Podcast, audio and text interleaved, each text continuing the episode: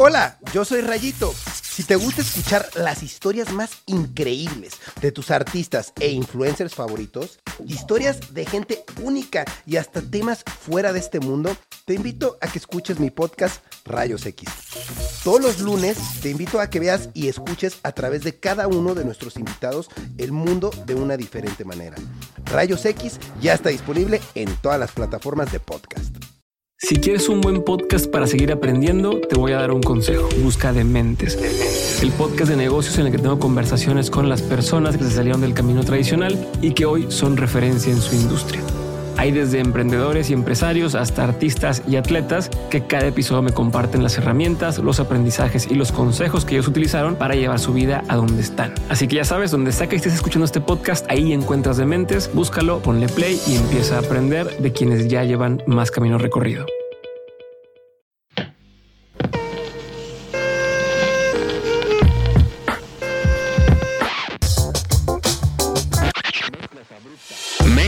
Abruptas. Con Susana Medina. Eh, bienvenidos a un episodio más de Mezclas Abruptas. Yo soy Susana Medina. Este es el podcast donde selecciono temas de manera minuciosa, de la misma forma que lo hago en las tornamesas y luego los pongo sobre la mesa de una forma abrupta. Este es un episodio muy importante. Uno, porque es parte de la colección de episodios de Mezclas Patrias. Todos los episodios de septiembre de Mezclas Abruptas están dedicados a algo que tenga que ver con lo mexicano, con lo nacional. Y también es un episodio muy importante porque se está grabando por primera vez en la cabina móvil de Sonoro eh, desde el Festival AR en el, auditorio, eh, en el Autódromo Hermanos Rodríguez, donde va a tocar Natanael Cano, Peso Pluma, Fuerza Régida, La Arrolladora Banda de Limón, Huracanes del Norte, eh, Caballo Dorado y muchísimos exponentes del regional mexicano, desde el regional mexicano así como más norteñas y todo, hasta los corridos tumbados. En este episodio, mi invitado es alguien pues la verdad es, muy de lujo porque es probablemente la persona que más sabe de corridos eh, en este país. Su nombre es Alex Mendoza. Muchos, muchos lo conocerán porque tiene una banda que se llama Chingadazo de Kung Fu, de punk, pero también ha sido parte de medios como Vice, fue editor en jefe de Vice en español, eh, ahorita es un periodista independiente, tiene un podcast que se llama Perra Nación, pero también es el, el host periodista detrás del podcast de Sonoro, conocido como Ídolo de Balado Chalino Sánchez, que es una serie documental sobre Chalino Sánchez, el rey de los narcocorridos, y todas las teorías de la conspiración alrededor de su muerte, asesinato dudoso que nunca nadie ha podido resolver. Eh, ¿Cómo estás, Alex Mendoza? Estoy feliz en primera porque me invitaste. me, encanta trabajar con Sonoro. Con mucho cariño.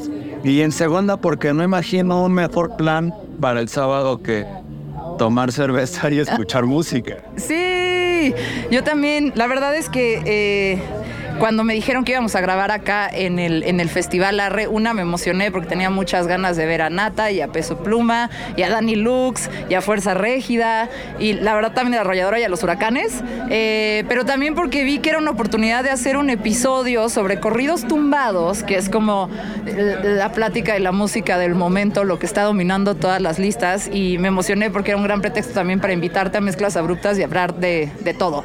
Entonces, ya que estás aquí, primero que nada, como eres músico, se te va a hacer la entrevista o el jueguito de preguntas obligado que se le hace a cada músico que viene a Mezclas Abruptas. Muy bien. Este es un jueguito que parece inocente, pero en realidad va a revelar cosas de tu personalidad y de tu integridad como persona sin que tú quieras. O sea, no importa cómo contestes, vamos a ver qué tipo de ser humano eres. Estoy dispuesto a correr el riesgo. ok, entonces, la primera pregunta es, te pides una pizza y estás con Junior H y con Peso Pluma. Y se acaba la pizza y solo queda una rebanada. Queda una rebanada ahí.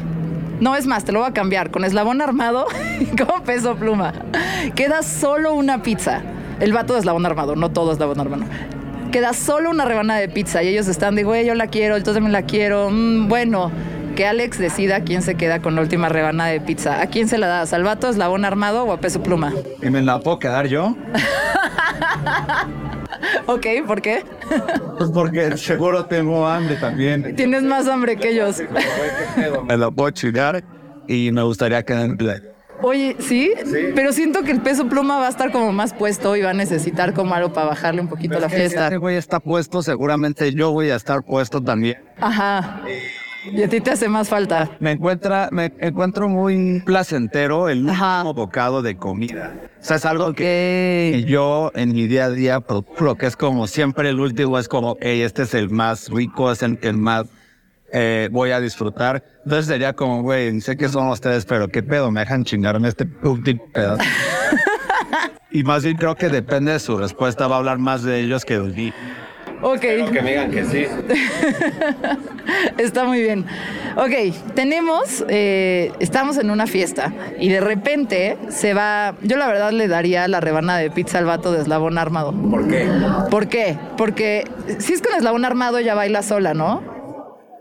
Sí, según, así ya, imagínate, yo estoy dudando de mí misma ahorita, pero bueno, el punto es, cuando, sí, es la onda armado, cuando llegó al número uno, ella baila sola y todo mundo supo, todo mundo, o sea, literal, el planeta supo quién era Peso Pluma y lo invitaron con Jimmy Fallon y todo eso, no llevó a Eslabón Armado, güey, no lo llevó.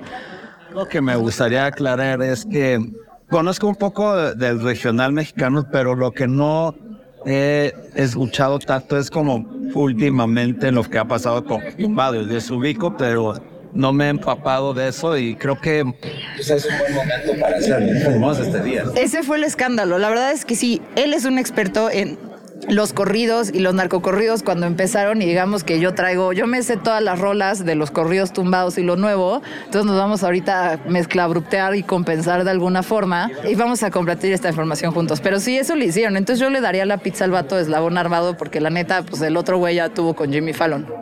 Yo porque pues solo me gusta monchear. y bueno, como diría Margarito, ¿no? Si Ajá. pues compramos más. ok, imagínate que estás saliendo de una fiesta y hay dos vatos en la fiesta que están bastante pedos y necesitan regresarse a su casa. Eh, y pues tú le vas a dar raid a uno.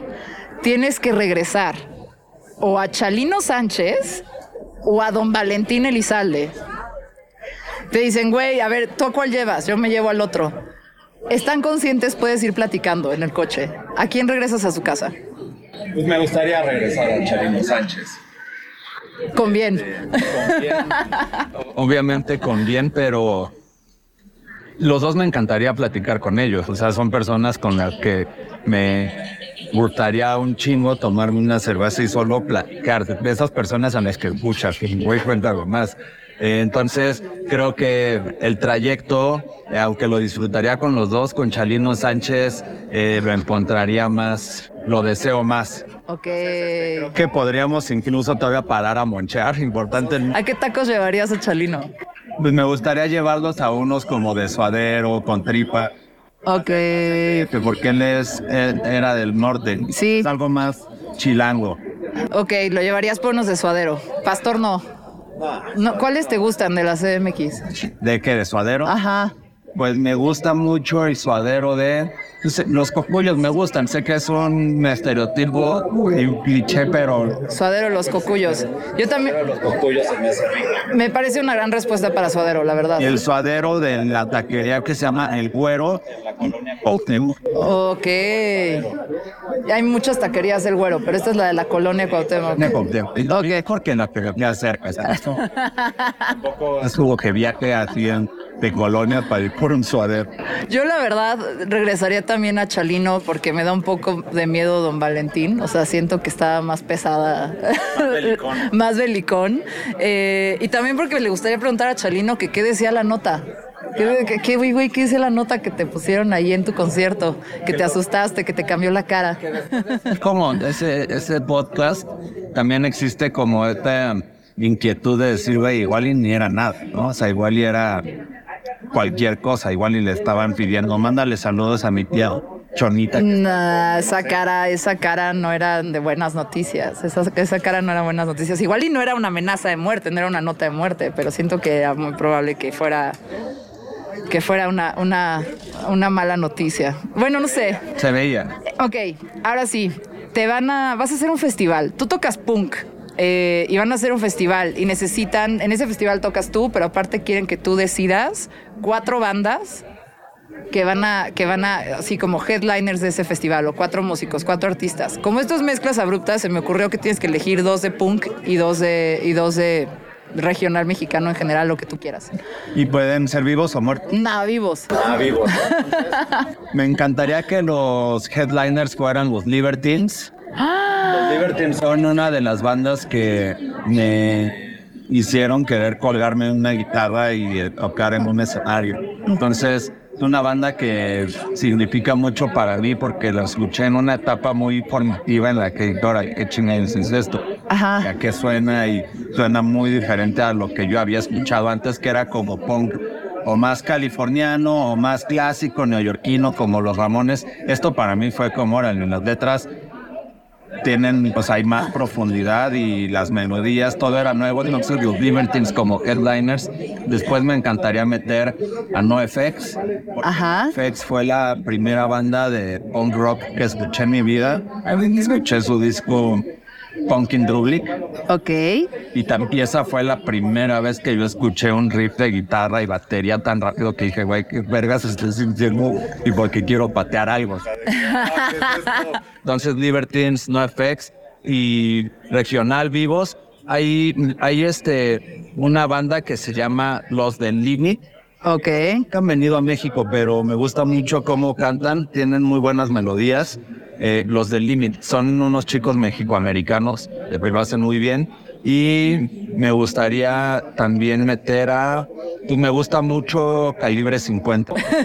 si hay presupuesto, chance intocable, Calibre 50. Órale, no sé presupuesto, es tu festival. De hecho, te están diciendo lo que tú quieras. Exacto. Oye, a mí me gusta mucho la de las Ultras sed de Calibre 50. E-, ellos me gustan mucho. Ese güey es, creo, un gran compositor.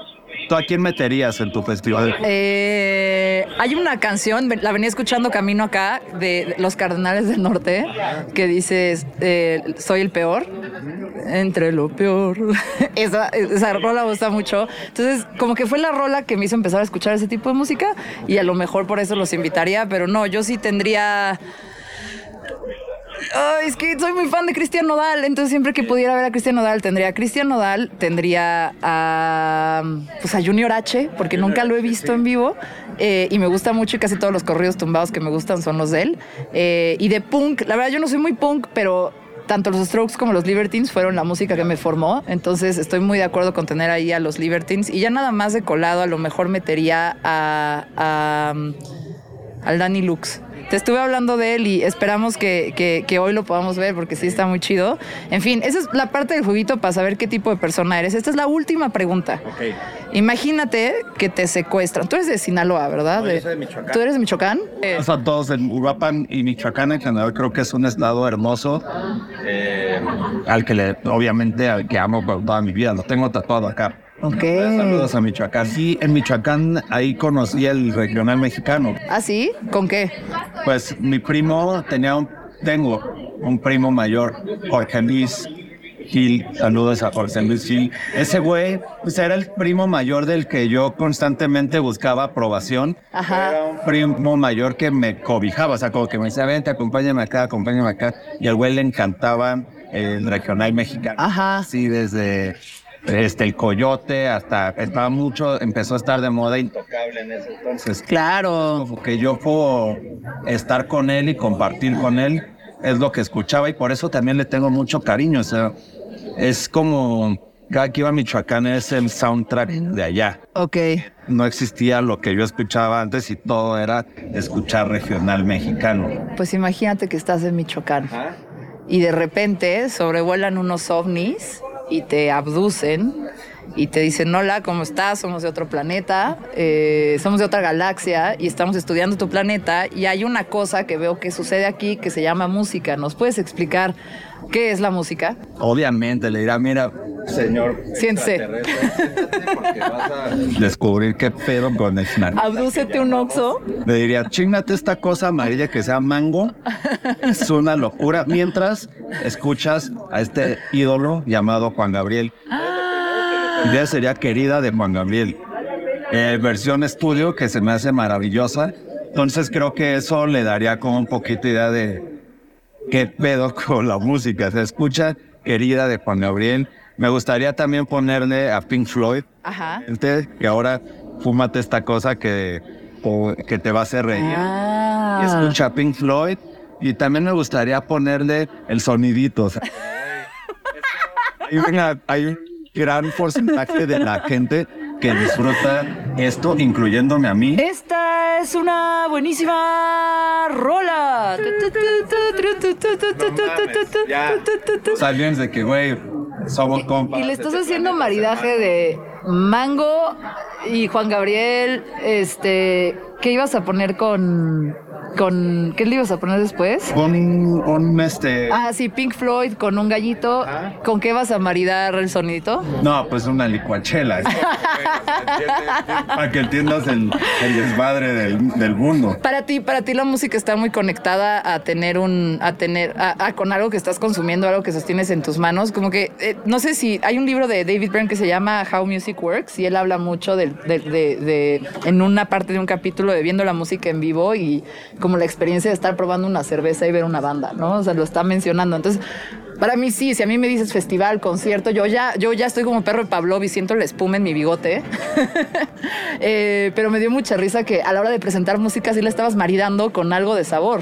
o de, o bueno, algo que te metes al cuerpo. Pues ahorita pisamos el, el, Foro Sol Ajá. y se nos antojó una cerveza. O sea, fue algo Hizo sed. inherente. O sea, es como estás en esta simulación llamada Festival Arre y en esta Ajá. simulación esto está dentro de las reglas, o sea, echarte una cerveza fría. Está es dentro de los requisitos. Exactamente. Creo que los aliens sí ten, sería un buen host. Eh, ahora sí vamos a empezar con la parte de la entrevista que ya va más serio a hablar de, de, de corridos, de narcocorridos, del movimiento alterado, de los corridos tumbados y todo lo que ahorita pues está de moda y se está discutiendo en muchísimos medios, ¿no? Desde la parte de de dónde vienen, cuál es la historia, quiénes son, quién es el JL y el 701, eh, el JGL, perdón, eh, y, y este, sobre todas esas cosas que están sucediendo, pero también un poquito más la discusión de, de, de, de pues, pues, un poquito más ya, a lo mejor entrándole a lo moral de, de, por qué esta música de repente se convirtió en la conversación y en la música que están escuchando todas las estaciones de radio y todos los medios, ¿no? Entonces, lo primero que te quiero preguntar es, tú eres periodista. Yo estudié Tú eres, ajá. Y a Carlos Septién García. Eso, saludos. Saludos, perros. Hay un tema con los periodistas musicales, que bueno, yo también lo fui, eh, que como que somos le ponemos etiquetas y le ponemos nombres y tenemos que ponerle los géneros musicales a las cosas como para poder englobarlas y poder hablar como de un fenómeno que está sucediendo. Y a veces me cae bien gordo, porque también a veces suena bien mamón, ¿no? Bien name dropper, como le llaman. Eh, y el regional mexicano también para mí ha sido como, bueno, es una forma como de meter todo lo que suena a México, pero no necesariamente todo es el mismo género musical, no sé, y me pasa mucho que, ah, eso no es una norteña, eso es una ranchera, esto es pasito durangués, esto es un corrido, esto es un, si me preguntas a mí, la verdad no voy a ser tan buena diferenciándolos, entonces estoy agradecida porque la etiqueta regional mexicano sucede. ¿Qué eh, comprende todo lo de la etiqueta regional mexicano? Regional ¿Y qué opinas de que le llamemos así?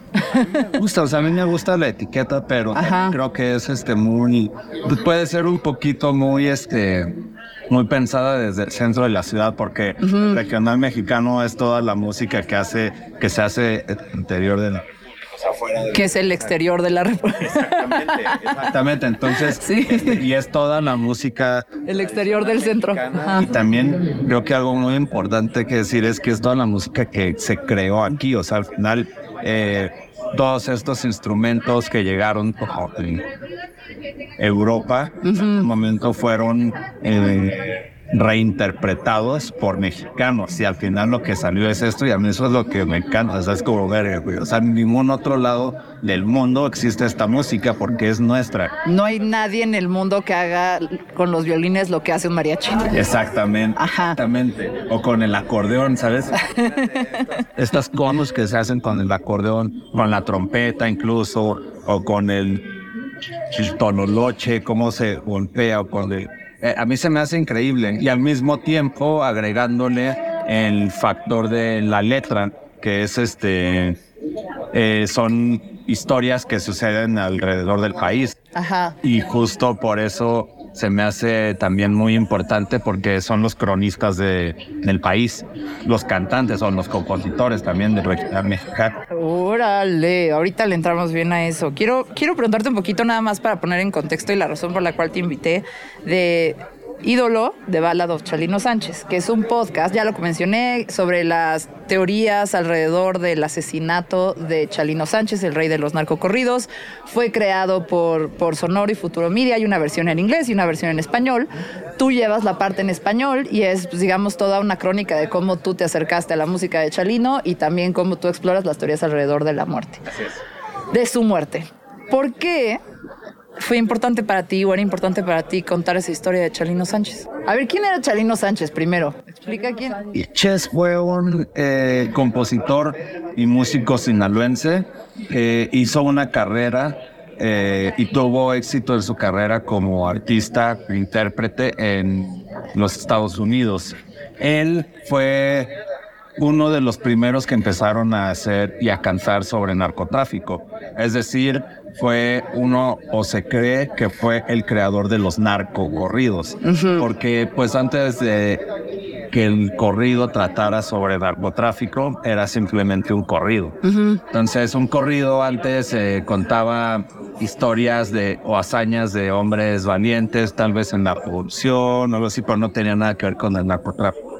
Chalino es el que empieza a escribir sobre esto y empieza a cobrar por corridos, es decir, empieza a hacer corridos por encargo, que hasta la fecha se siguen haciendo. Eh, entonces tú podías ser un capo eh, en el crimen organizado y decirle, Chalino, ¿qué pedo? Quiero que me hagas una canción porque mi ego lo requiere, lo ocupa. Ajá, quiere, que, que, yo tenga mi propia canción para enseñársela a mis amigos en las pedas. Entonces Chalino empezó a hacer estos narcocorridos por encargo y cuando estaba en uno de sus momentos más altos en su carrera, Chalino regresó a Sinaloa para hacer su primer eh, show en México y después de su show, eh, más bien durante su show recibió una nota eh, que supuestamente no estaban amenazando de muerte y después de su show saliendo interceptaron el coche en el que él iba y se lo llevaron secuestrado y amaneció al día siguiente eh, con dos disparos en la cabeza en la carretera. Nadie nunca supo quién lo mató o por qué. Entonces, esa falta de información ha dado pie a un chingo de teorías sobre por qué mataron a Chalino Sánchez. Entonces, Chalino Sánchez, eh, yo creo y me puedo arriesgar a decir que es el abuelo o es el padrino de todo lo que está pasando ahorita en el regional mexicano. Entonces es ese como OG al que todos eh, le tienen admiración, respeto y también gusto por su música. En el, a, mí, a mí algo que me gusta mucho del documental es no necesariamente es un... O sea, la verdad a lo mejor puede alejar a la gente que no sabe quién es Chalino Sánchez, pero en realidad si te acercas, te enteras de quién es Chalino Sánchez, de todas las teorías alrededor de su muerte, pero también es como una exploración muy como, pues es como asomarse al mundo del narcotráfico, o sea, lo del cementerio en Sinaloa para los narcotraficantes, algo que yo no sabía que existía hasta que escuché ese podcast. Y, y, y como que de alguna forma pues fue explorar otros, otras, asomarme a mundos que la verdad no son los míos, ¿no? O sea, lo tengo que aceptar, no tiene nada que ver. Porque, porque escucho esta música, eh, en principio porque salí con un, con un vato de Chihuahua que me rompió el corazón y hasta que me rompió el corazón un norteño fue cuando me entró Juan Gabriel, cuando me entró la banda MS, cuando ya por fin así de que me pasó y lo comprendí dije, ah, de ahí viene y ya de ahí se abrió toda una, se abrió toda una puerta que me gustaran estas rolas, ¿no? Eh, pero bueno, algo que me gusta mucho del documental es que te acerca mucho ese mundo, que por ejemplo para los que estamos en el centro de ciudad nos es súper ajeno, ¿no? Y es una realidad que no solo, o sea, nos sordeamos, no sabemos que existe, ¿no? Y, creo que es lo chido de, ídolo de balado, Chalino Sánchez. Eh, obviamente va a estar linkeado para que lo escuchen también. Es un súper podcast, escúchenlo en español, es, la, versión más chida también. Eh, eh, y pues lo conduce aquí Alex Mendoza. Hay una parte en el documental donde hablas mucho de que Chalino te gusta como figura punk, ¿no? Tú tocas punk y tienes tus ídolos punk y te parece que Chalino es, pues, tiene en espíritu, es un punk. Elabora. Eh, creo que, creo que si entendemos el punk eh, no como un género musical, sino como una filosofía de vida. Chalino es uno de los personajes. El güey, eh, pues en ese entonces era muy eh, común pues esta imagen, todavía lo es, pero en ese entonces todavía más, esta imagen de hombre bravo, guante, como echado para adelante, que güey, si me haces algo, como echado para adelante, que güey, si me haces algo. Era tan así que cargaba su pistola en el escenario, este, pero el güey también eh, no tenía una voz muy, muy eh, agraciada por algunos, según. Entonces le decían como, güey, no, no, puedes cantar, mejor que alguien cante más, que alguien cante tus canciones. Y el güey, güey, pues aún así, aunque ladre, voy a grabar yo mis discos. Entonces, eh, después el güey quemó sus cassettes y se iba a los flea markets en Los Ángeles y los vendía en la capuela. Entonces es como este artista do it yourself, Que, que al final también creer en ti es algo muy punk. O sea, como güey, todos me están diciendo que canto horrible. Sí. Y la esencia del punk es más el espíritu de hacerlo tú mismo. Y, ajá. es eso, creo que para mí eso es algo muy punk. Incluso Natanael Cano ahora, que pues, años después, otra generación, pero el güey eh, le bloquearon su canción esta de Cuerno Azulado, ¿cómo se llama? Eh, Una que iba a salir en su último disco. Ajá. Y no se me hace nada más punk que eso, que incluso el gobierno salga a decir como, güey, a ver qué con esta canción, no, no pueden cantar algo tal así. Bueno, en Chihuahua ya, el otro día estaba, estaba, en, estaba en Ciudad Juárez y, y escuché que en Chihuahua ya está prohibido poner en espacios públicos corridos tumbados está bien, bueno, ahorita... Está fuerte, ¿eh? Está raro, ¿no? Está, está raro entrarle al prohibicionismo con eso. Es como va, entonces no pongan tampoco rolas de hip hop. Sí, está No, pero lo comparto. Sí. Oye, yo cuando escuché la primera vez un corrido, la verdad es que no escuché, o sea, escuché un arco corrido. Para mí la primera entrada a, entender que había rolas de ese rollo era la Suburban Dorada. Okay. Ajá. Eh, Huracanes del Norte. Eh, una surban dorada con los cristales ahumados. La clave privada. Después de que empezó a ver narcocorridos, seguí yo habiendo corridos. O sea, los corridos eran de la revolución, eran de, otros héroes. ¿De qué se trataba? O sea, ahí sí, neta, estoy, no tengo información de eso porque pues conocí el género por los malandros. Bien, es como si dijera, o sea, es como un subgénero del corrido. Ajá. Pues el corrido sigue existiendo y se siguen haciendo corridos que no necesariamente tienen que ver con el narcotráfico. Sí. Incluso hasta hay políticos actuales este, que se están haciendo corridos que no tienen nada que ver con el narco, pero se están trepando a la hora del Ajá. regional mexicano. No voy a decir. o sea, hay una muy famosa que se hizo su propio propio ¿Quién? No, por favor, sí di nombres. Eh, la, alcaldesa que está. Sandra Cuevas hizo un corrido. Otra razón más para odiarla. Se hizo, ese es un corrido, porque no es un narcocorrido. Ajá. se vuelve narcocorrido cuando ya empiezas a hablar del narco y ahí ya puede haber diferentes. Eh, creo que el narcocorrido ha ido cambiando con los años. Sí. En ese entonces, cuando Chalino empezó a cantar sobre el narcotráfico, se cantaba mucho sobre estos capos que ya la habían armado y ya estoy moviendo esto y ya tengo éxito. Después este, los Tigres del Norte, se empezó a cantar más como del trasiego de droga, como eh, salieron de San Isidro procedentes de Tijuana. Ese habla de alguien que está moviendo droga, no son los jefes, sino están moviendo droga. Sino de las hazañas, ¿no? Como de los encuentros, las balaceras. también el corrido creo que te habla o es una fotografía de, de cómo está la sociedad en ese entonces. Entonces, en ese entonces, en los noventas, este, a lo que aspiraban era como a ser un gran capo. Este, nadie fumaba mota porque la mota era corriente, lo que era aspiracional era el perico y lo enchupe y mujeres. Luego fue evolucionando y ahora eh, cambió al movimiento alterado, que es corrido, pero el movimiento alterado se enfoca en, ensal, en, en enaltecer la violencia cuando ya empezó a salir el Commander. Exacto. Yo del Commander me sé la de y no se me quitan estas ganas malditas de tomar. O la del taquicardio, ¿no? Ajá. Mucho de periquear, Luego hice una canción que se llama Los Sanguinarios del M1, sí. de cortar cabezas, y ya hablan de los sicarios violentos. Como que, el, eh, justo te iba a preguntar del movimiento alterado después. Eh, sí iba a lo sanguinario, sí iba a lo violento. A lo mejor salió ya más durante la guerra, durante el narco, con, con contra el narco, durante el, el, sexenio de Calderón. O sea, es más como en esas épocas. exacto, eso fue durante la guerra con el narco.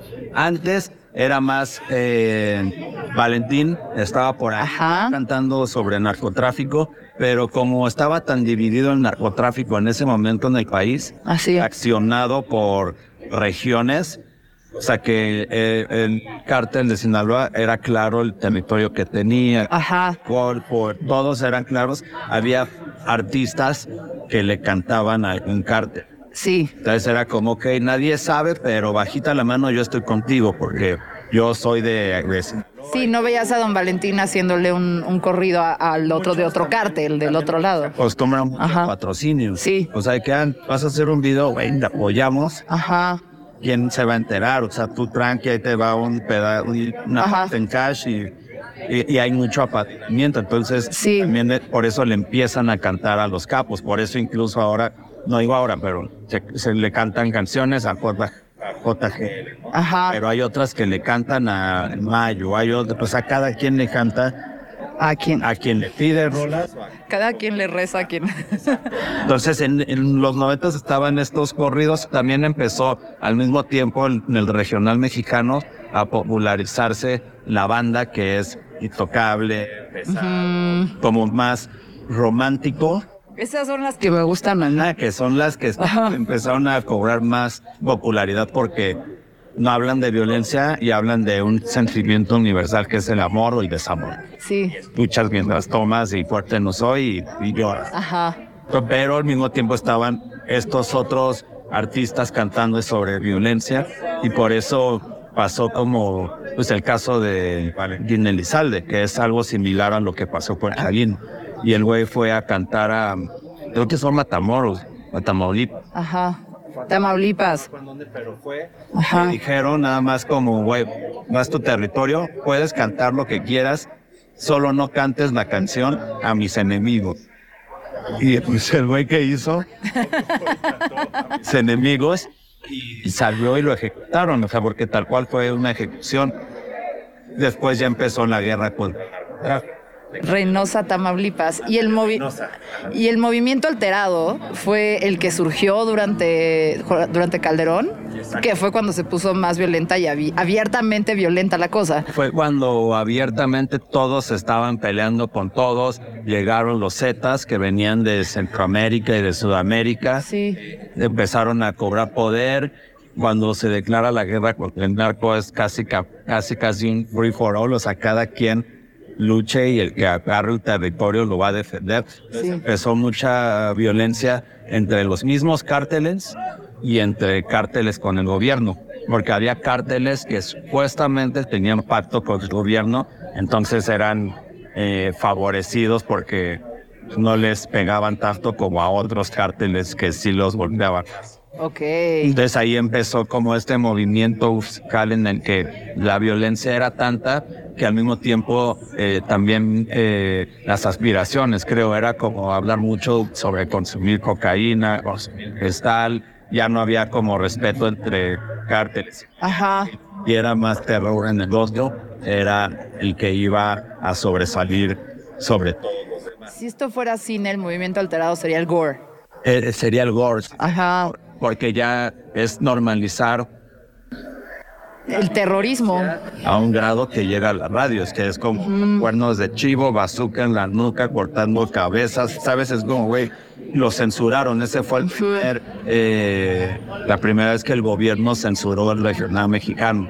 Entonces, esa censura hizo lo mismo que hizo el Parental Advisory Explicit Content en Estados Unidos hace años cuando Manson eso solo hizo que la gente quisiera escucharlo más.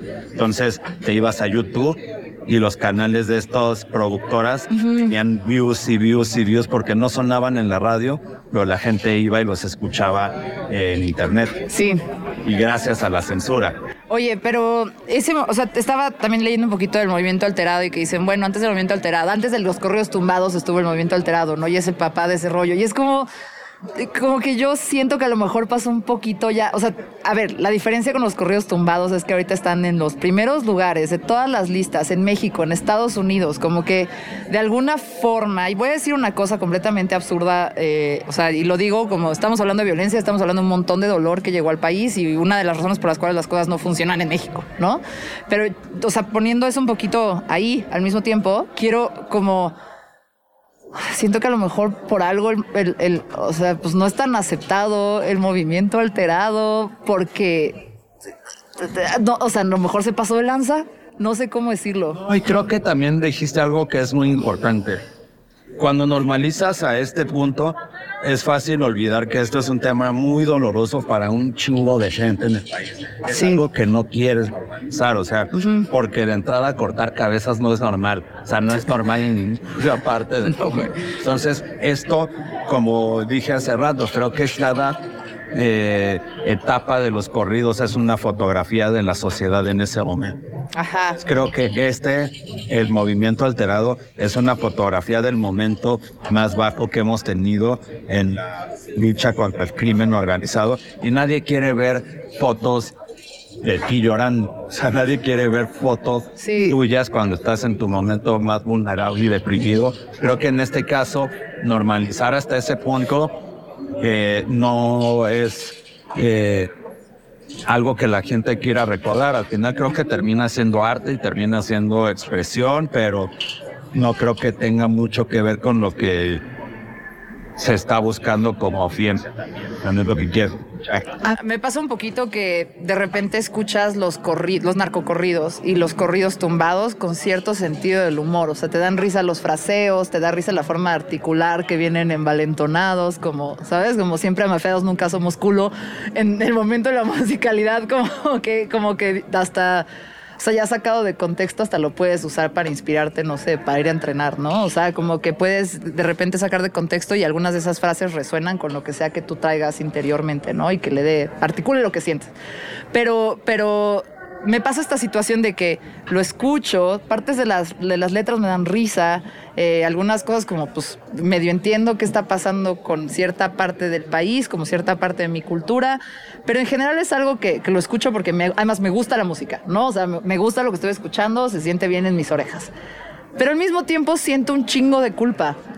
siento un chingo culpa estarlo escuchando y compartiendo y riéndome, porque por hasta cierta forma se siente como una apología del narco, ¿no? Y se siente como una apología de un estilo de vida, incluso ni siquiera solo del narco, ¿no? O sea, como pues, del narco gobierno, ¿no? Algo que se ha permitido a partir de que el sistema se ha asociado con, con esa situación.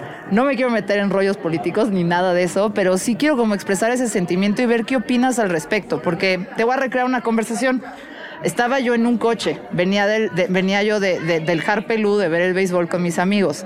Y había una morrita en el coche que, que quería escuchar Peso Pluma. Y yo así, perfecto, entonces estábamos escuchando Peso Pluma. Eh, y otro amigo en el coche, también músico, que le gusta mucho el hip hop, le dijo, es que, güey, yo no puedo escuchar esto. Se está celebrando el rollo del crimen organizado y del narcotráfico. Y la morrita le dijo, ni tan morrita, es de mi edad, ¿no? Pero sí, la otra morrita le dijo, como, ah, bueno, güey, deja de escuchar hip hop porque al final también era una apología de los, de las, de los gangs y, y, bueno, las pandillas, de la violencia, también del tráfico, de cosas así, ¿no? Entonces es esta cuestión como de conflicto lo llevo pensando un rato, ¿no? Yo todavía lo estaba hablando con alguien y me dijo, ¿por qué esto se enaltece? ¿Por qué la gente lo está celebrando y cantando y compartiendo? Y yo así le dije, porque, güey, se ha hablado muchas veces del estilo de vida privilegiado o, de los lujos o de otras narrativas que son un poquito más aceptables, que son las que han estado hasta arriba de las listas siempre, ¿no? Piensa en Luis Miguel. Y de repente, güey, hay toda una cultura eh, toda una realidad de tu país, güey, que estaba sucediendo y que la gente está ignorando, que de repente ya era una narrativa que tenía que salir y tenía que contarse y un estilo de vida que a lo mejor es porcentualmente más real que lo que usualmente ves hasta arriba de las listas musicales, ¿no? Y es como, estas historias también merecen tener un altavoz así de fuerte porque es cultura y es la realidad de tu país, ¿no? o sea, y, y, tenía que estar en el número uno y decírtelo a gritos para que la gente deje de sordearse respecto a esa realidad. Como que es esta cuestión agridulce de me gusta la música, me dan risa las letras, pero al mismo tiempo, pues no quiero como hacer una apología de toda esta forma de operar, pero al mismo tiempo siento que esas historias teníamos que, pues, integrarlas a nuestra narrativa, porque en el día a día tú yendo por tus chelas al Oxxo, güey, haciendo tu chamba y cobrando tu sueldo, pues no estás involucrado con eso, ¿no? Claro. Ahí está, eso fue como, esa es como toda mi postura, que no es una postura, es solo mi confusión. Yo creo que ese tipo de... Eh, ese tipo de cosas se tienen que ver más como desde el macro también. Ajá. La visión micro es como tú escuchando en la oficina, los audífonos, sí, ¿sabes? Pero el macro creo que te habla mucho del panorama del país. Entonces, eh, creo que si existe esta música es porque es un retrato de lo que está pasando en el país. Eh, uno como artista escribe y canta de lo que conoce. Puedes hablar de algo que no conoces no va a pegar. Va a quedar bien tu canción, o sea. Ajá. Entonces, yo escribo canciones de desamor, alguien más escribe canciones de amor. Si eres un músico, un compositor que creció en un entorno con eh, poco acceso a, eh, a una buena educación, poco acceso a oportunidades laborales competentes, además de eso, rodeado de violencia, tus modelos aspiracionales no, no, es un abogado que trabaja en, un, en el piso 40 y piso. Sí, sí, sí. No es un capo que entra, alarmó, ayudó a su pueblo salió adelante. Eso es a lo que vas a aspirar, porque también es lo mismo que el gangsta rap. O sea, no porque cantes sobre ser un pin, vas a ser un pin. Ajá. No porque existan esas rolas significa que está bien ser un pin. Creo que esto se tiene que ver a través de la expresión artística, pero también entendiendo que estos temas no son un juego para nadie, o sea que, como dijimos, es algo también muy duro para un chingo de gente, y yo creo que si este tipo de música se escucha de una manera responsable y responsable, solo quiero decir consciente, viendo el contexto de lo que está pasando en el país, creo que todo bien, o sea, porque al final es nuestra música, o sea, porque es nuestra música, o sea, nadie, una parte del mundo está haciendo lo que estos morros están haciendo, a el Queso Club, que hayan puesto el regional en, el, en los números uno de, a nivel mundial, a mí se me hace, eh, por supuesto, este, símbolo de orgullo, pero también es como, verga, güey, debemos saber cómo está el país. O sea, porque la violencia no existe porque ellos estén cantando esto. Exactamente. Ellos están cantando de esto porque... Que la violencia existe. Y el sistema y el Estado están allí, o sea, es como, güey, pues, ellos no van a arreglar esto, sino ellos o sea, son morritos de 22 años. Ajá. que la están pasando bien. Los 80, ¿sabes? O sea, ellos crecieron con esto. Chance, no sé, o sea, eh, Natanael es de Sonora, ¿no? Muchos de ellos son de regiones donde tal vez si no estuvieran haciendo música o serían albones o, o, no tendrían eh, otras oportunidades. Sí. Entonces, yo creo que va más por ahí. Me encanta. Eh, a mí, a mí, o sea, como a lo mejor como para resumirlo en una sola línea, como que el hecho de que los correos tumbados hayan llegado al número uno de las listas, eso es una forma de gritar, ahí está tu realidad, güey. O sea, ahí está tu realidad y el problema no es la rola, el problema es el sistema, güey. Y falta, hace falta ver las noticias, ¿no? O sea, chicos desaparecidos hace tanto tiempo, sí. de manera que parece película de terror, luego otra semana después chicos desaparecidos en otro lado, y a eso le vas agregando y sumando y te das cuenta que la problemática existe y es nuevo. O sea, es, la música no lo está generando. Sí. No, para nada, creo que son un síntoma, pues es el mal real como, como poder satanizar o censurar. Oye, y hay como otras cosas. Ahorita yo estaba hablando del sentido del humor, ¿no? Como la forma de frasear ciertas cosas que, pues sí, son chistes muy mexas y tienes que ser mexa para entenderlos, ¿no? Pero, pero no, no estaba hablando un poco del sentido del humor en la parte de la violencia, sino el sentido del humor más en la parte del estilo de vida, ¿no? Me dicen TQM cuando ven el BM, cosas así, que, que, güey, yo lo he hecho cuando alguien me dice, es que ¿por qué te gustan los correos tumbados? A ver, pon una rola, les pongo esa rola, que es TQM de Fuerza Régida, y se botan de risa, sin tener contexto de nada, ¿no? Hay como hay una chispa de, como un gusto que yo le he agarrado un poquito a los corridos tumbados, que es de repente encontrar estos chistecitos. También sucede en el hip hop, ¿no? Que están articulando algo muy, muy, muy chistoso. No me da risa cuando se ponen bien violentos en la parte belicosa, ni. O sea, a veces sí, pero tampoco cuando se ponen como más violentos con la mujer, porque es como de repente mi mente feminista y que está luchando por la igualdad dice, ¿por qué estás escuchando esto? Pero al mismo tiempo, de repente cuando se tiran un me dicen TQM cuando ven el BM, eh, resulta darme mucha risa. Eh, y nada, como que hay, hay un factor de sentido del humor, de la elocuencia, que es mucho el sentido del humor y la elocuencia mexicana que está a lo largo de los corridos y los corridos tumbados en este momento. Y siento que es uno de los factores de su éxito. Creo que eso viene desde siempre y es este... Y creo que eso es en gran parte, más bien creo que eso es una parte de su éxito. Le hablan al mexicano como el mexicano habla.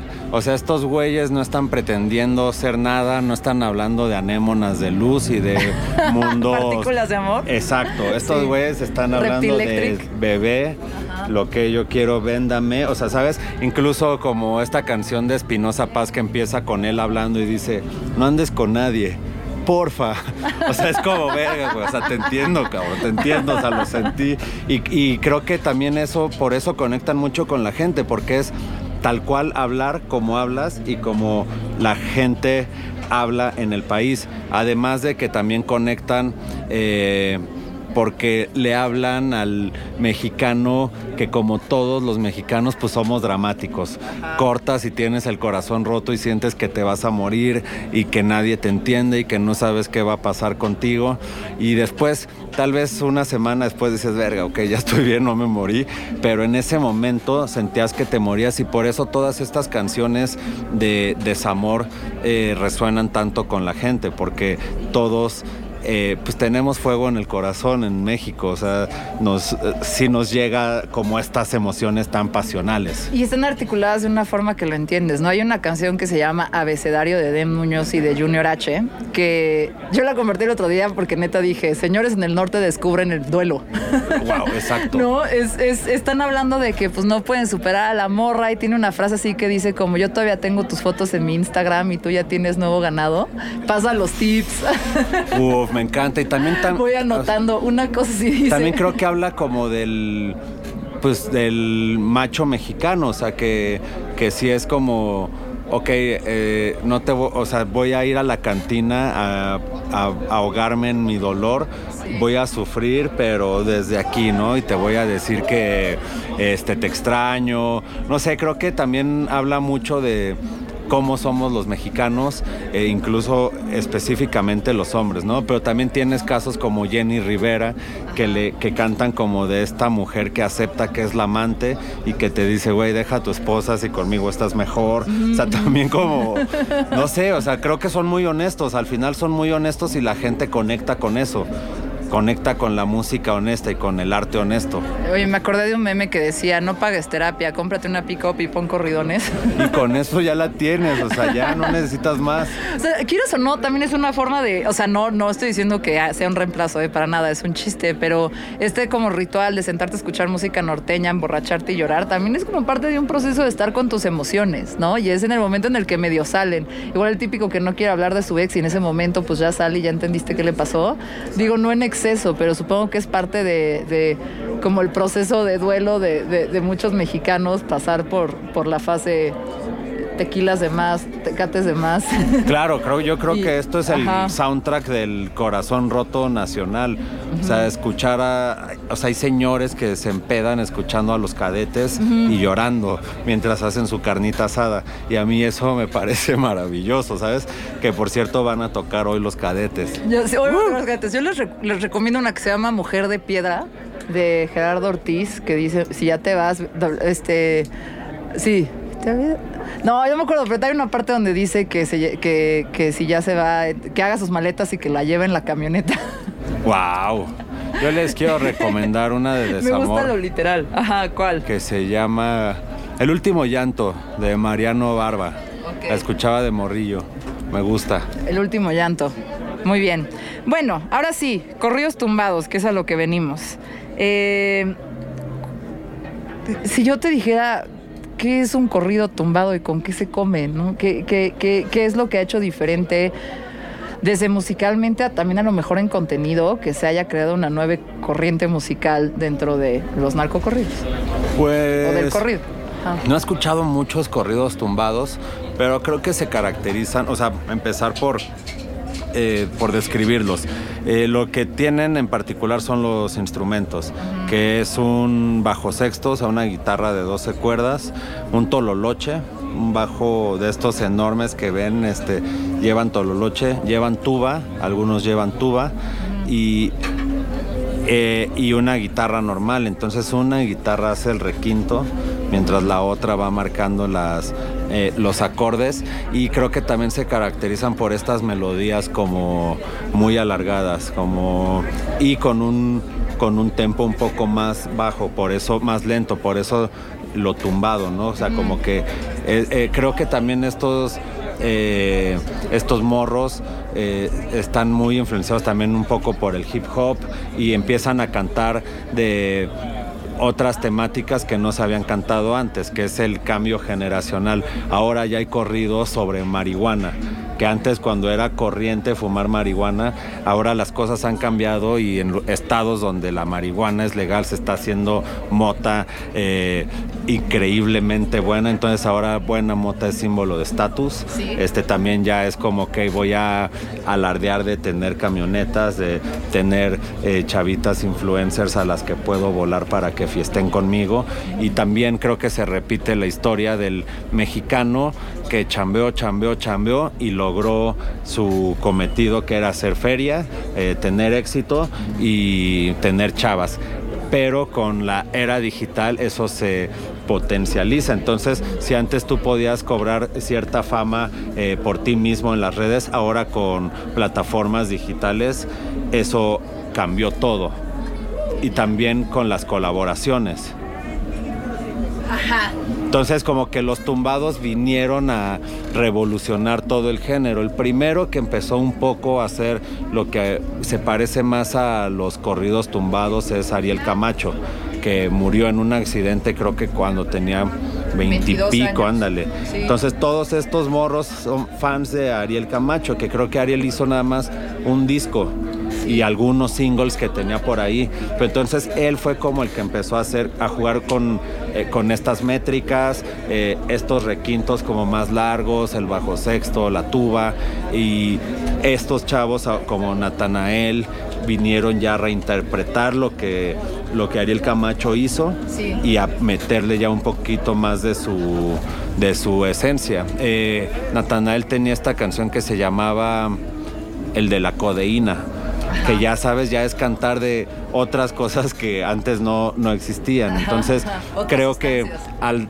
creo que al darle un, un ángulo más refrescante, más fresco a las letras, conectaron con gente más joven y al mismo tiempo porque no son chavitos que salen eh, bigotones con sombrero, panzones y botas. O sea, son morros que se visten con pinche ropa de diseñador, tenis exclusivos de colaboración con no sé quién. Entonces eso también lo vuelve más aspiracional, como güey, quiero o sea, esto se ve cool. Es que hay una cosa que el otro día estaba hablando con un amigo que, siento que también potencializó que esto pegara y que lo reconociéramos a nivel, ya sabes, a, nivel nacional y también internacional. Es que también hay, como otra tendencia sucediendo en el mundo que es como, pues, la nacional, el, orgullo, ¿no? El nuevo nacionalismo y que de repente estás volteando y ves otra vez a tu país y a lo que está hecho en tu país como con admiración y respeto y te enorgullece y ya crees que es mejor que lo que está afuera, ¿no?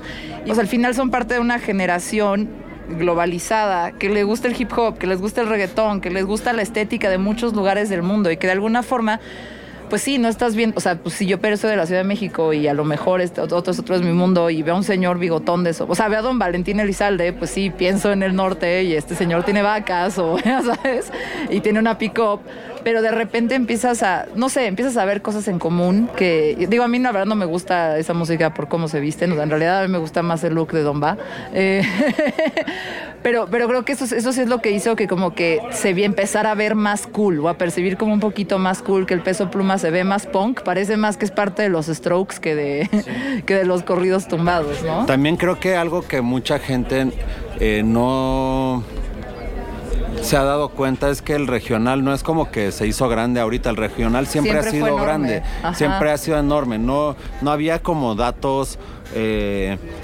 como ahora porque ni siquiera con las disqueras, porque el regional siempre se ha movido en masas alrededor del país. Pero sabía en radio. En ¿eh? piratas. Pero, Eh, pero sabía en radio. Cuando yo trabajaba Sí, en radio, claro. entregaban todas las, todas las, como las métricas de rating y, y el, o sea, voy a decir un nada, pero la Z y la qué buena en la Ciudad de México tenían como el 70% de la audiencia. Sí, e- e- es que es enorme, pero tal vez antes la gente que escucha regional pues no compraba discos, porque lo escuchaba en la radio o en discos chafas, piratas, quemados, entonces no había como esa métrica de, uy, el artista de regional vendió tanto, porque chances no era su mercado, pero ahora con, con plataformas digitales ya puedes medir eso y decir, verga, güey, estos güeyes están moviendo plays como ningunos otros en el país. Entonces llenan a donde los pongas, o sea, tú donde los lleves llenan. Y, y eso a mí me parece, me parece maravilloso. Yo me, me encanta, me encanta el país. A mí también me encanta mi país. Me pasó una vez que fui a, a- Tijuana y luego crucé a San Diego y estuvo muy bien San Diego y todo, pero cuando regresé y, ya estaba sentada en Tijuana echándome una chela y dije, ay, güey, me gusta más acá. Me Sí, gusta claro, acá, güey. claro. me O sea, quedo con la banda, me- o sea, la, Todo- todo o sea, mejor. todos se la pasan bien, echan Ajá. desmadre. Creo que Estamos más relajados, ¿no? Sí. Oye, eh, y la música está más chida. obviamente, obviamente. La comida también. Oye, eh, esta pregunta a lo mejor se va a volver, nos va a volver a traer a una situación de, de oscuridad, pero un amigo me comentó esto, como piensa en la guerra en el narco. ¿Quién ganó la guerra del narco? O sea, si tú dijeras al final del sexenio de Calderón, ¿quién ganó, cómo quedó? Y luego me dijo, ¿quién ganó? O sea, si tú ahorita ves los narcocorridos en el número uno de las playlists, hay como una percepción de que el narco por lo menos ganó la guerra cultural. Yo creo que, a ver, definitivamente el narco ganó. O sea, tan es así que Genaro García Luna, uno de los principales eh, figuras en ese momento, está en la cárcel en la Estados el Chapo, Unidos. ¿no? O en no, ju- lo, lo- enjuiciaron en el Ajá, mismo en Nueva que, que el York. Chapo. Pero, ¿sabes? Está en la cárcel acusado de, de relacionarse con el crimen organizado. Eso significa que mientras estaba la guerra contra el narco, el Estado era un narcoestado. Entonces, de entrada empezamos eh, con, con desventaja porque ganó el narcotráfico. El narcotráfico, eh, creo que su más grande éxito es haberse eh, metido a la cultura pop nacional. Cuando, no sé, o sea, ver una playera con el Chapo, eso significa que su imagen ya sobrepasó a su persona. Ya nadie piensa que el Chapo está en la cárcel en Nueva York, sino cantan sobre él. JGL, Joaquín Guzmán lo era, este, está en playeras. O sea, cuando empiezas a poner este tipo de personajes del crimen organizado en playeras, en estampas, en donde sea, en canciones, ya están en la cultura pop. Ahí creo que ese es el triunfo del narcotráfico. Ganó la guerra cultural, en efecto. O sea, ganó todas las guerras. Sí, claro. Está muy raro que suceda eso y que luego digan que no hay fentanilo en México. Pues se dice que no hay nada en México, ¿no? Pero Ajá.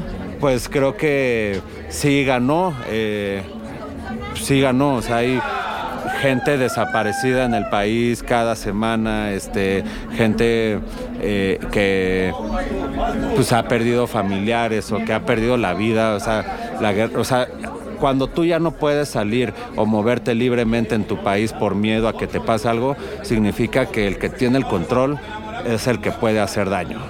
¿Sabes? O sea, la guerra contra el narco creo que ese es su más grande triunfo, además de estar en la cultura pop, es el miedo que nos ha metido a la sociedad. Y lo ha hecho muy bien, ¿no? A través de videos que se hablan, que se propagan en internet con hechos violentos, con asesinatos que vería solo en películas. Creo que eso es lo que más nos dice que sí perdimos.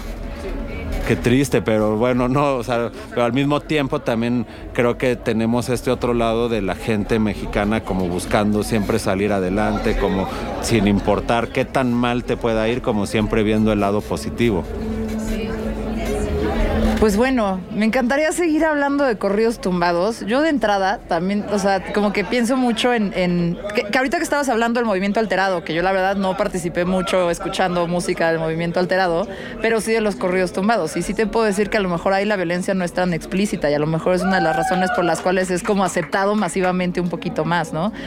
También hay muy bonitas rolas de amor. O sea, Eres del Natanael Cano, con, con, el Junior H, creo que es este Luna de, del Peso Pluma, es muy bonita. Eh, ahí también son muy buenos para el romance, güey. ¿Cómo puede ser que una bola de malandros, güey, que están hablando de cómo cruzan pacas de dinero o todo bien empaquetado y el señor de los drones, de repente sean tan buenos para cotorrearse morritas? Pues porque. O sea, como que yo hago las rolas y digo, güey, si yo estuviera en el bar con este güey, seguro caería. Obviamente, yo caería. O sea, yo también diría, güey, a ver, cántamelo otra vez. pero pues creo que es parte de, de, ser mexicano, ¿no? O sea, te digo, todos somos muy pasionales en todo, en todo. Entonces, pues sí, o sea, la misma pasión que le metemos a cruzar fentanilo a Estados Unidos, se lo metemos al amor. es que Tomas en ella baila sola, que le dice, voy a conquistar a tu familia en unos días, vas a ser mía. Es como, el güey la vio bailando sola y ya estaba casándose no, ya, ya, de que, güey, vamos a con, todo contigo. Todo contigo. Muy mexa eso. Ajá. Para acabar la entrevista, me encantaría hablar un poquito más de como el fenómeno de, de sea, como entender un poquito el Junior H, el Peso Pluma, Natanael, ¿de qué disqueras viene? Como esa, esa, esa, esa, esa como ecosistema o paisaje de las disqueras. Y también me estabas contando que hay en Estados Unidos por ahí ya también artistas del otro lado que están cantando lo mismo. Hay un personaje muy peculiar por ahí que se llama Jimmy Humilde. Jimmy Humilde es eh, creo que él está en California y es el dueño de la disquera llamada Rancho Humilde.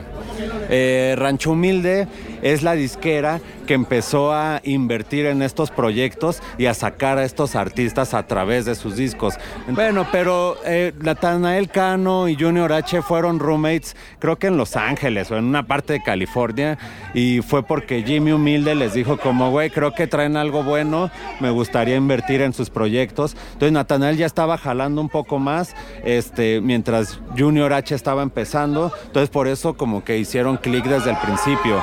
Eran morritos, mexicanos que buscaban armarla en Estados Unidos. Entonces Jimmy Humilde a través de Rancho Humilde empezó a sacar muchos de estos proyectos en su disquera. Después salieron otras disqueras como Dell Records. Dell Records traía creo que a Tercer Elemento.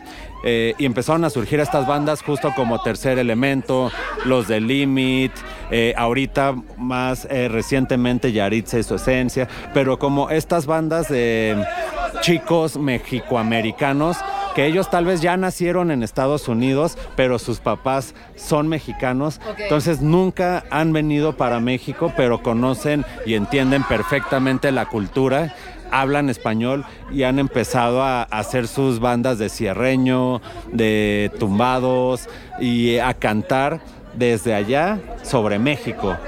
Hay, incluso tercer ¿Pero elemento. ¿qué cantan? O sea, están también inmersos en la cultura del crimen o nada más bien son canciones de amor y de otra cosa. Algunos, tercer elemento, eh, tienen una, tienen más de una canción que, le, que es sobre Caro Quintero, eh, pero pues ellos son de, creo que son de Nevada, este, pero cantan sobre Caro Quintero, porque muchas son canciones por pedido, o sea, tal cual de, güey, quiero una canción sobre Caro Quintero, te la pago y listo. Este, algunos cantan sobre amor y muchos más cantan sobre los famosos corridos verdecitos, que son corridos sobre marihuana, marihuana ya crecida, eh, hidropónica o medicinal. Y pues también hay una gran audiencia en Estados Unidos por todos los mexicanos que se han ido a vivir para allá y las generaciones de mexicoamericanos que ya nacen allá. Órale. Nostalgia. Eh, pues ya llegamos al final de, mezclas abruptas grabando directito desde, desde el Festival Arre en la Ciudad de México, en el Autódromo Hermanos Rodríguez, aquí al lado del Foro Sol, donde de repente viene a cantar Lana del Rey y Taylor Swift y en otras fechas está el Corona Capital y el Flow Fest. Ahora hay un festival masivo de este género musical que está un poquito más tratándose como usualmente hablamos de los festivales de pop y de rock. Eh, y pues es a donde ahorita Alex Mendoza y yo vamos a ir a echarnos un poco uh. más de cervezas a ver si ya están frías porque llegamos bien temprano eh, y a escuchar toda la música que estuvimos hablando a lo largo de este episodio.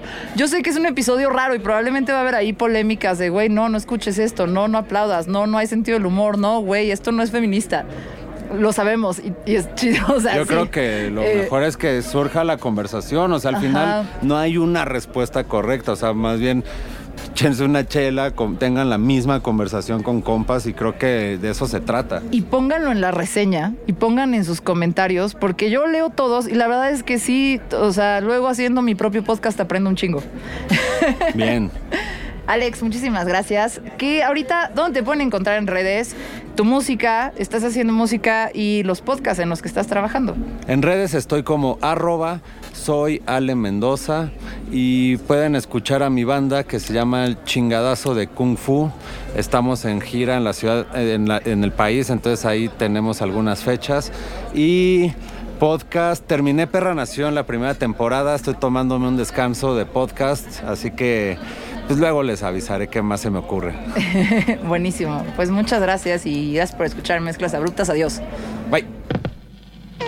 Mezclas Abruptas con Susana Medina. Sigue o suscríbete a este podcast para recibir un nuevo episodio cada semana. Deja una reseña. De preferencia cinco estrellas. Excelente servicio. Y si quieres seguir la conversación, busca arroba mezclas abruptas. Mezclas abruptas. O arroba Susy Rain. S-U-Z-Y Rain de lluvia en inglés. En Twitter o Instagram. Mezclas abruptas con Susana Medina.